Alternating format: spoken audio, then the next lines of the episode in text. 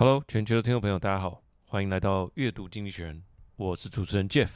那么在每一集的这个阅读经济学人杂志里面呢，我们都会一起来看一篇经济学人杂志的这个封面文章，从里面去了解它的大意之外呢，也希望能够吸收一些好用、实用的英文单词。那我们就开始吧。今天的这一集呢，是在讲这个绿色成长的真相，The Truth About Green Growth。那这个要从哪里说起呢？他就从封面说起哈。这个封面呢，就是一张图，它其实已经透露很多哈。一个黝黑又又瘦小的小孩啦，穿着可能是这个哥哥姐姐留下来的这个大件的衣服哈，跟裤子啊，就是不太合身，这样就这样松松的这样。那提着一个应该是一呃一加仑或者是说三公升左右的这个水桶，因为我自己也提过哈，这个再多他也提不动了，所以大概是一加一加仑这个可以装汽油、可以装水的这个桶子。那走在一片看似沙漠的这个这个土地当中，往前走要去要去这个找水。那但是你远望过去呢，它的左上方啊，已经有一整排这个巨型的这个白色风机，从所站之处延伸到远方。那延伸到远方，它最左边的这个风机，当然对他来讲，我们之前有做过一集嘛，这个风机呃最高的哈，现在最巨大的据据说已经到达这个高雄八五大楼的这个肩膀这里哈，所以你就看看那个有多巨大，跟这个。呃，瘦小黝黑的小孩所比起来，那个反差是多么的大哈！啊，这个风机这样子在那边转，那他手上竟然还提着水桶，意思是什么？就是说你有钱盖风机，但是却没钱挖水井。那对于这个小男孩来讲，哪一个重要？现在就是呼应到贯穿整片的一个概念哈。现在全球都在讲绿能建设，好像非绿不见，对不对？那问题是很多贫穷的国家，这些基础的生活设施都成问题啊。那这个时候全球在那边一头热，哦，那。呃，有些有钱的国家说，哎，我可以借你钱啊，好，但是你一定要盖的是环保的绿能的建设，这样子的做法是不是对大家来讲是最佳的解法？真的可以起到作用吗？哈，这种呃杂志所形容的有点失衡的这种环保主义，那真的我们要对它这个打上一个大大的问号。好，它的标题是这样啊，当然是 Leaders 的篇章啊，它是 Hard Truths About Green Growth。好，那它的呃大标题是。How misfiring environmentalism risks harming the world's poor. The trade-off between development and climate change is impossible to avoid. 那里面的关键词是这个 misfiring，misfiring 跟 misshot 不一样哈。我去查了一下哈，这意思完全不一样。misfire 不是说误射或者是哎什么不小心扣下扳机，而是说。 按下扳机之后却没有作用，没有点着火药，没有点着子弹，没有射出去的那个意思。Miss shot 才是我们常说的误射哈。Miss firing environmentalism 是指哑了火的环保主义，就是不会达到原有设定的这个效果，这个叫做 miss firing environmentalism。好，以下就分为五个阅读心得跟大家分享，跟大家报告。那第一个。政府也开始积极环保，难道这个是坏事吗？哈，那呃，我们有没有感觉到，在这一阵子的这个媒体报道之下啦，我想大家对于环保的议题也是越来了解越多哈。那我一直有一个感觉，就是说过去对环境保护做得太少，就是一直把所有的污染物啊，整个向天空、向海洋不停地排放。我做过海军嘛，哈，海军是这样哈，你想想看，在海上四十五天的航程，请问你的东西要丢去哪里？Bingo，我第一次知道，我也是非常压抑，直接丢到海里。所以你走到这个船尾的时候，哈，然后拿一包超级无敌大的这个垃圾袋，因为它是装很多啊厨余也好啊，各种各式各样的垃圾，直接往船尾一扔，哦，这个我扔的时候我还是觉得哇，这样谁要去把它回收起来哈？但是事实上，人类对于海洋、天空、河流的态度基本上就是这样哈，对于环境保护做得太少。在很多的报道里面，我们感觉说世界已经快要一去不回了，甚至之前在经济学的文章里面也提到。这种全球气候峰会，不管是这个 COP twenty six 啊，COP twenty seven 啊，或者接下来的哈，你是不是还要以一点五度 C 作为一个目标？还是说基本上我们早就超越了那个目标了？要要不要更务实的来列一个更清楚的、更可以做到的目标？另外一方面，我们真实发生的世界，虽然一方面大家很心急哈，那在世界上真实发生的事情，就是在过去这两年，先进国家诶有不少也是在抢买石油啊。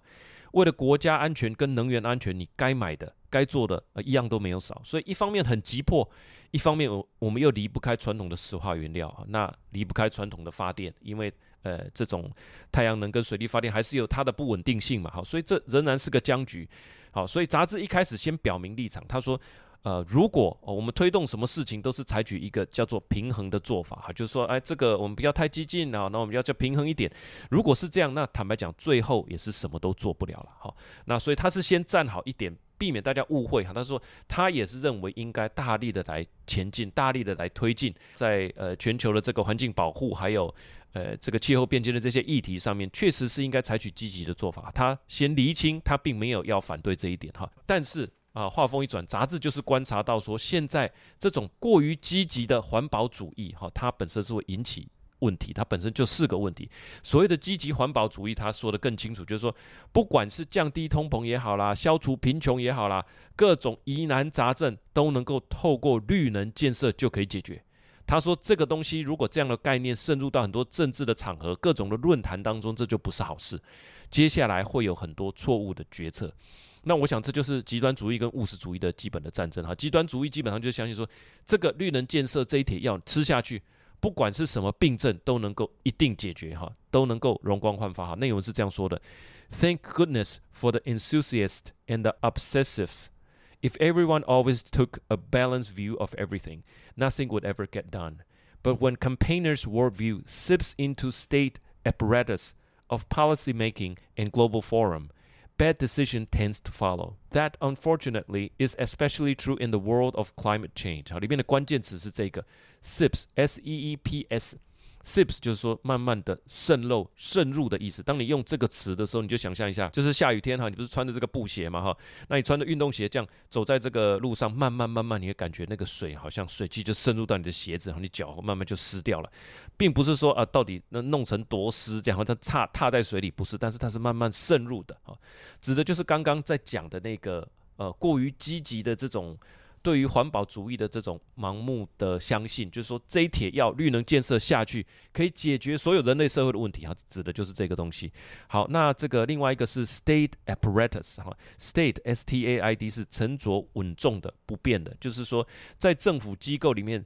行政有一个稳定性在哈，这个叫做呃政府的机构这边是用一个词叫做 apparatus，state apparatus，A P P A R A T U S apparatus，它是讲设备哈，可以讲一个设备，可以讲一整组设备哈，但可以联想这个字就是 apparel，apparel 就是衣服的意思，都是 A P P 什么的。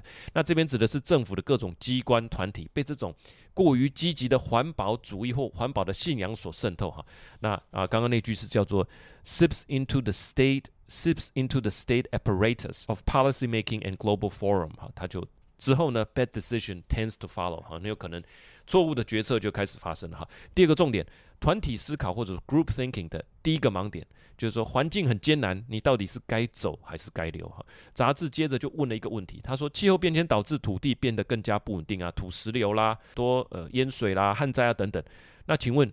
住在这种危险地区，或者说环境很艰难的地区的居民，我们是应该把钱花在一些环保的设施，哈，建立更多的安全设施，还是直接帮助他们搬迁？好，那举例来讲，我知道印度很多地方都陷入这个长期的干旱，作物的收成越来越不好，连动物也没有水喝。好，那请问站在环保的立场，站在一个政策制高点的立场，你是要协助他们？呃，在当地呃恢复到原来的生活方式，可能盖更多的这个太阳能抽水站啊，防风树林啊，啊、呃，防止这个呃土壤这个沙漠化啦，或者借由人工的水井啊来协助这种环保的方式在当地继续经营，还是说直接帮助他们在都市的外围，比方说在孟买啦，在德里的外围可以生存？诶，他们在那边搞不好也也可以工作，也可以啊、除了说找都市的工作，他们也可能在那边可以做呃农牧业啊、畜牧业。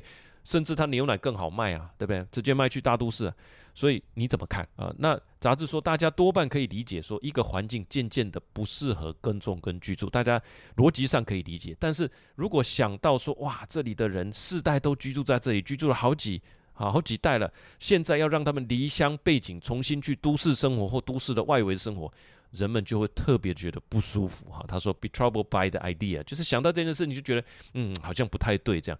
但是事实上，这种国内的迁徙，因为气候造成的变迁而造成的迁徙，也是啊、气候适应的一个重要的举措哈。那因为在原来的那个地方环境可能就越来越艰难而已，所以这是第一个团体思维或者说群体迷思 （group thinking） 的盲点和杂志把它点出来哈。那内文是这样说的：People are understandably troubled by the idea of climate change forcing poor farmer to leave behind their ancestral land. An important goal of adaptation spending is to help them stay. Yet the truth is more complex. It suggests that one cost effective and beneficial form of climate adaptation spending would be helping people move rather than preserving small farms in ever harsher condition. 它里面的关键词，呃，我想就是这一个 adaptation，climate adaptation，就是适应气候的一些举措，哈，叫做 climate adaptation。那应该是要帮助他们离开这里，helping them move rather than preserving small farms in ever harsher condition，而不是想办法 在这个越来越艰难的环境里面哈，想办法去保留保存他们原来的农地。好，第三个，那为什么大家不愿意承认这个两难呢？其实就是因为预算就这么多而已哈。刚刚说要承认这个两难，就是说你要发展经济，那你也要保护这个环境哈。那一直以来最近哈比较多的这种相信说，我们绿能建设一下去，这个两难就解决了。那杂志点出来说，为什么大家不愿意承认这个两难？因为预算就是只够做一件事情啊，所以大家当然不愿意承认说，诶，我确实两个方向我都没办法满足哈，我我更情愿相信说，只有一件事情做到就可以解决所有问题。所以第二个重点，杂志说到就是说，现在在各个经济论坛，越来越多的声音就是这个经济发展以及降低温室气体排放。这两者并不冲突的这个论点啊，基本上杂志就是反对这个论点。他点出来哈，他说有几个原因，大家会相信这个论点。第一个，确实因为先进国家有在最近几年可能有比较有效的这种降低碳排的科技好方式。那呃，就算没有降低太多。哦，那你我们考量经济本身是在成长的嘛，那又有经济复苏等等，如果就算是只是维持原来的碳排，但都是一个很好的开始，因为你经济在成长，碳排没有增加，那就等于是降低了嘛。所以先进国家以自己的经验来度量别人，来看别人，就会觉得说，诶，经济成长跟这个碳排降低这是可以共存的啊，还是做得到的啊。那我另外有一个印象很强烈，这是我插个话，就是说，呃，有这种一石二鸟的计划，就是这个拜登的降低通膨法案。呃，本质上它就是一个绿能建设方案嘛，哈。那当然它有它的逻辑，它就是说，如果你建立了永续的能源，你是不是可以保护你的经济不要受到石油跟天然气价格波动的影响？而那样波动的影响就是物价的一个重要的因素嘛，这是它第一个逻辑。所以做绿能的建设确实可以叫做降低通膨，因为我降我建立的永续能源啊。第二个就是说，他会去花钱做一些基础建设，那花钱做基础建设，造桥啦、铺路啦。当然就可以提升生产力嘛，你降低通勤的时间就是提升提升生产力。那进一步当然可以抑制产品价格的上升，好，所以它的逻辑是说得通的。所以这种呃一石二鸟的理论呢，就是说经济成长跟降低碳排共同发生之间不需要 trade off 哈，没有 trade off 就是不需要权衡哪一个多一点哪一个少一点，它可以一石。二鸟这套理论呢，就慢慢开始流行起来。但是杂志说，其实真正的主要原因是大家手上的预算就是这么多。如果有一个两全其美的方案，那么大家当然会朝这个方向去思考。但是真正的原因就是因为 Coco 就是哈钱就是这么多。好，内文是这样说：There is another more profound example of the danger of climate group thinking from the panel of Davos to the pages of newspaper. It is increasingly argued that no trade-off exists between the economic development and low and middle income countries and reducing their greenhouse gas emissions. This is partly because much of the rich world has successfully made some cuts in emission while continuing to grow, and its leader want more of the same. But more crucially, it is because the government and development banks with limited budget struggle to admit that not all their goals can be reconciled, and that they must therefore choose between them。啊，里面的关键词是这个 struggle to admit。哈，这个词并没有特别难哈，但是 struggle to admit 我觉得形容得很好，因为要承认一件事情很难。那个 struggle 这个词哈，就是我们面临的一个困境，他把那个挣扎当然就用字面写出来。那中文可能会说我们很难承认啊，他就是不愿意承认，但是比较没有那个 struggle to admit 的那件事情。那 struggle to admit 什么呢？就是说。其实啊，not all their goals can be reconciled，不是他们所有的目标都能够呃取得一致，都能够呃调解调停的很好。好，那这个 reconcile，呃这个词呢，R E C O N C I L E，就是说，如果你跟某个人争执，后来又和好了，那么就是叫做和解。和解呢，就是叫做 reconcile，它本身有这个安抚啦、哈和谐啦、一致啦、容忍啦、容纳的这个意思哈。所以呃，这个 reconcile 就是说，其实这两个目标它本身是没有办法 reconcile，它不见得可以达到一致的哈。这个是杂志所提到用这个词，我觉得也很很实用哈。reconcile，那诶，我们来一个例句好了。After each quarrel, the children are soon are soon reconciled 哈。每次吵架之后，孩子们就很快和好。还有这个老师不得不调解学生的纠纷，The teacher had to reconcile dispute among her pupil。好，那呃这个第四点，那事实还有一个哈，就是还有一个重点哈，就是除非有碳税来加持，否则刚刚所说的那些投资，不管绿不绿能，其实远远都不够。延续刚刚所说的，很多人相信绿能的建设就可以解决啊、呃、发展跟环保的问题。那所以不只是先进国家自己建设，他觉得这铁药还可以给发展中的国家或者低度发展的国家来使用，啊，不管是透过私人投资还是世界银行的借款，都能透过绿能的建设，哈，就可以一次把绿能啦、发展啦、解决贫穷全部毕其功于一。那杂志说，西方很多有钱国家现在就是这样相信，他们相信有能力可以做到这件很困难的事。啊，他用了一个词叫做 “square the circle” 哈，这个我们等一下可以说明。但杂志说，除非你引进碳税，那当然有碳税之后，你够有碳的可能转出口啊等等，会有碳汇嘛，会有碳交易等等。除非有这个机制来引导私人投资加加入到这一块，否则。现在所谈的钱，就算是世界银行的钱，也是远远不够的。啊，内文是这样说的：Many rich world leaders said that they can square the circle by funding green development projects, which, in theory, cut emission and boost growth at the same time. That is true to a degree, but without adequate carbon pricing and cross-border emission trading to encourage the private sector to invest on its own initiative, it is an enormously expensive and very complex task. 好，里面的关键词就是这个 square the circle，呃，试图做这个非常困难或者不可能的事情。好，我去查了一下，这个叫化圆为方，它不是说一个圆形嘛变成方形，不是这样，它是在古希腊里面哈，用尺规作图，用长尺跟圆规来作图领域的一个命题啊、呃，它跟另外叫做三等分角跟倍立方的问题被列为尺规作图的三大问题。它的意思是这样，就是说有我来求一个正方形，它的面积等于一个固定。圆的面积，如果你能用尺跟规做出这一个正方形，那你就解决这个问题了。那这个简单吗？那我们知道这个，比方说它都是一好了，这个那半径假设是一，半径乘以半径乘以三点一四，那就是派嘛。所以这个圆的面积假设是派，那你要找到一个边长是根号派的正方形，那你怎么样做出根号派呢？那经过十九世纪的这个理论发展，大家对这个难题就比较有根本性的了解哈。基本上，在讲到这是跟数有关系啦，这个拍这个数叫做超越数，基本上它是无限小数，而且所有的数值是不会重复的，它会一直无限的延续下去。所以你怎么样在一个尺规上面定义出这个点，然后说这个长度叫做根号拍呢？后来证明这是不可能的。这是不可能的事情哈，不规则哎，不是，所以 square the circle 就是说要去做一件几乎是不可能的事情，透过绿能建设来毕其功于一，解决人类的贫穷、饥荒跟经济发展的问题。那哎，我看一下第四点，他是说，哎，这样子哦，除非你有碳税来加持，否则。光靠刚刚的那一些投资哈是没有办法做到的。好，第五个，认真面对哈，他就当然提出了这些想法之后，就是我们不要抱持的那样的幻想哈，觉得这个就可以 square the circle，那也不要觉得我们钱是足够的哈。那最终还是要一个面对这样的两难，因为刚刚所讲的那个碳税，那个也不是瞬间会发生的，你要达到一个全球都接受的一个碳的标准是几趴？不知道啊，是四趴还是五趴？那每个国家收的是一样吗？如果你从 WTO 的这种世界的这种关税协定，这个是谈了好几十年了，你这个税，呃，碳税也好，你说那个碳的这个进口的课征。这个东西会谈几年，真的不知道哈。你就从 WTO 的这一个整个架构来看，那可是好几十年。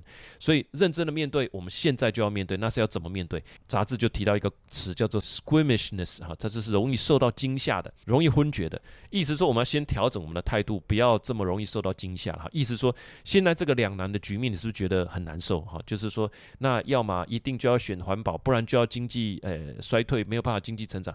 其实这个尴尬点就是。价值所在哈，如果要花时间来讨论、来吵架，那就吵吧哈。早一点抛开这种说一切都会很好的幻想了。那我觉得根本也不用看到非洲，我们看台湾就好。现在正在上演的就是这个呃基隆外木山这边哈天然气接收站的这个选址新建环评的讨论啊，周遭生态冲击的这个公听会协调会等等。那讲一下天然气哈，就是插播一下，天然气我们认为是相对洁净的能源，是能源转型中的下一步，但是我们不产天然气。所以呢，要有液态天然气的这种船哈，LNG 的这种船，就是一个一个船上面有三颗这个大球，里面就是液态天然气。那从国外运来这边，所以运来这边的时候，你要一个天然气的导管去那个船，那个船不可能直接靠在你岸边嘛，那这个船很大艘啊，对不对？所以你第一个水要够深哈，第二个你要有这个导管出去外面去接它，那接进来以后你要有储存槽啊啊，所以这一些林林总总加起来占地会很广嘛，任何一个海岸被这个东西一盖下去。那当然会影响到它的生态啊，不管是藻礁啦、海鸟栖息地，一定会影响。好，困难点就是在这边了。所以你为了环保就不盖，那可能电就会出问题，你经济怎么成长？那如果说啊，你就呃盖了，哇，那这个生态的浩劫一去不复返了。好，那可能是数千年、数百年的这个栖息地。那所以回到非洲了。好，如果你为了环保，那你资金就从这个基础的民民生挪去盖风机啦，那你请问医疗啦、疫苗啦？教育啦、饮水这些会出问题，就回到刚刚一开始封面的那个小弟弟，请问他的水要去哪里拿？每天要走半天去拿水回来的话，那真的累死了。所以一样是经济成长跟环保的两难。当然，杂志诶并没有提出说就是怎么样的解法，它只是点醒大家说不要有一个错误的幻想。那最后最有可能就是说资源如何做最大的利用，这个才是真相。那做最大的利用，当然牵涉到短期跟长期嘛。那无论如何，重点就是我们不要觉得可以毕其功于一了哈。那这样的痛苦，最后就是呃承担的人可能就是最穷苦的人哈，或最穷苦的这个国家。比方说在海边，可能有一些人是在捡这个海藻的，取之于大地嘛。那我就拿这个去卖钱嘛。啊，那但如果你把这个海岸整个拿走了，哇，最受苦的就是他们了。因为你用这个来说服大家说环保就可以解决所有的问题，事实上是不能啊，一定有其他，诶，都不是那么完美的方法了哈，可能补偿方案啊等等，这这个就有待诶这个呃大家再来讨论哈。内文是这样说的：Limited resources make it essential to squeeze as much value as possible out of what is available. Squeamishness about weighing cost and benefit, stemming from all well-meaning desire to avoid every injustice. Gets in the way, and the consequence of that evasion fall mostly heavy on those in greatest need. 里面的关键词是这个 squeamish，s q u e a m i s h，squeamish。那查了一下，这个字跟 quail 有相关哈，里面有这个 squid squid 哈，squeamish。那 q u e l 是扫平跟 啊，镇压的关系哈，镇压的这个意思。呃，quail 这个字呢，在古代英语里就是等于 kill 的意思，Q U E L 跟 kill 一样，就是你看到大规模血腥镇压的画面，地上都血血流成河，你会晕眩嘛？那后来就延伸为神经质的啦，易受到惊吓的哈，过分拘谨跟神经质。所以你说 squeamishness 啊，在讲这个 weighing cost and benefit，在衡量这个成本跟好处哈，跟这个。就是得失之间，那呃，fall mostly heavy on，就是刚刚举的那个例子嘛。如果你一一味的只走环保，那受苦受难就是那个小滴滴啊，那。绝对不能做这种哦完全极端的这样的一个做法。好，最后我的一点想法了哈，就是呃一句话，台湾人常常说的就是“心够不到，则够活做”。哈，人在饥饿的状态下是不可能去做长期的规划的。那反过来讲，如果你缺乏长期的规划，那也可能造成一个恶性的循环嘛。假假设以刚刚的例子，你都不去做环保的这个设施，那可能你的这个土壤或者是整个气候的变迁，在你的国家可能变得更严重啊。最后受苦受难的是所有的国民。那对于非洲大陆这一块，呃，很多国家是处于贫穷线以下的国家来讲，你说战争啊、外在的医疗、教育啊，国家从这些什么都没有的状态下，一毛钱要怎么花？是说花在上面所说的这些医疗、教育，还是直接走向绿能的成长？那国外愿意给他资助，但是国外的资助往往现在在绿能当道底下，都会变成有一些一定要跟绿能有所挂钩了哈，一定要盖的东西就是像这种风机，一定要绿能的，那。或许他们需要的就是最便宜的这种 solution，比方说重油的发电厂。问题是，有任何先进国家会出钱在非洲盖这种重油发电厂吗？任何一个集团，你如果出了这笔钱，我想你的这个集团评比就会拉得很低哈，你的营运你会遇到困难。所以，绿能建设你到底要不要建？你建了可能呃国外会给你补贴，你自己要出钱了哈。建了你会没有钱了，不建你的这个未来的呃环境会更差哈。所以。这个就是回到上一集我们所讲的一个词哈，就是极度尴尬哈，极度这个不舒服，叫做 excruciating 哈。那如果你是非洲的国家的财政部长，请问你一百块你要怎么安排？那那当然话说回来了，最后的我一点想法就是说，环境保护跟经济发展这个优先次序的问题，这也不是今天才发生，也不是只有穷国才发生。那在商言商，如果说在这些国家呃，在可以建设。在他们可以接受的这种范围内，他们有任何的建设啊，我想台湾应该还是蛮多可以帮得上忙、可以琢磨的地方。只要跟电啊、电力系统、电机有关系，其实台湾都已经是世界级的水准哈。那可能就搭着欧洲国家的顺风车，好，那进去里面啊，可能是会比较有保障的呃一个状态。好，我想扮演这个关键技术的角色哈，对世界做出贡献，这个还是我们台湾人对于世界责无旁贷的责任。还有这个赚钱的机会哈，好，以上就是我们呃阅读《经济学人》封面文章的这一个五点的心得，跟我们最后一点小小的想法分享给我们全球的听众。喜欢这个节目，那我们就下个礼拜见了，拜拜。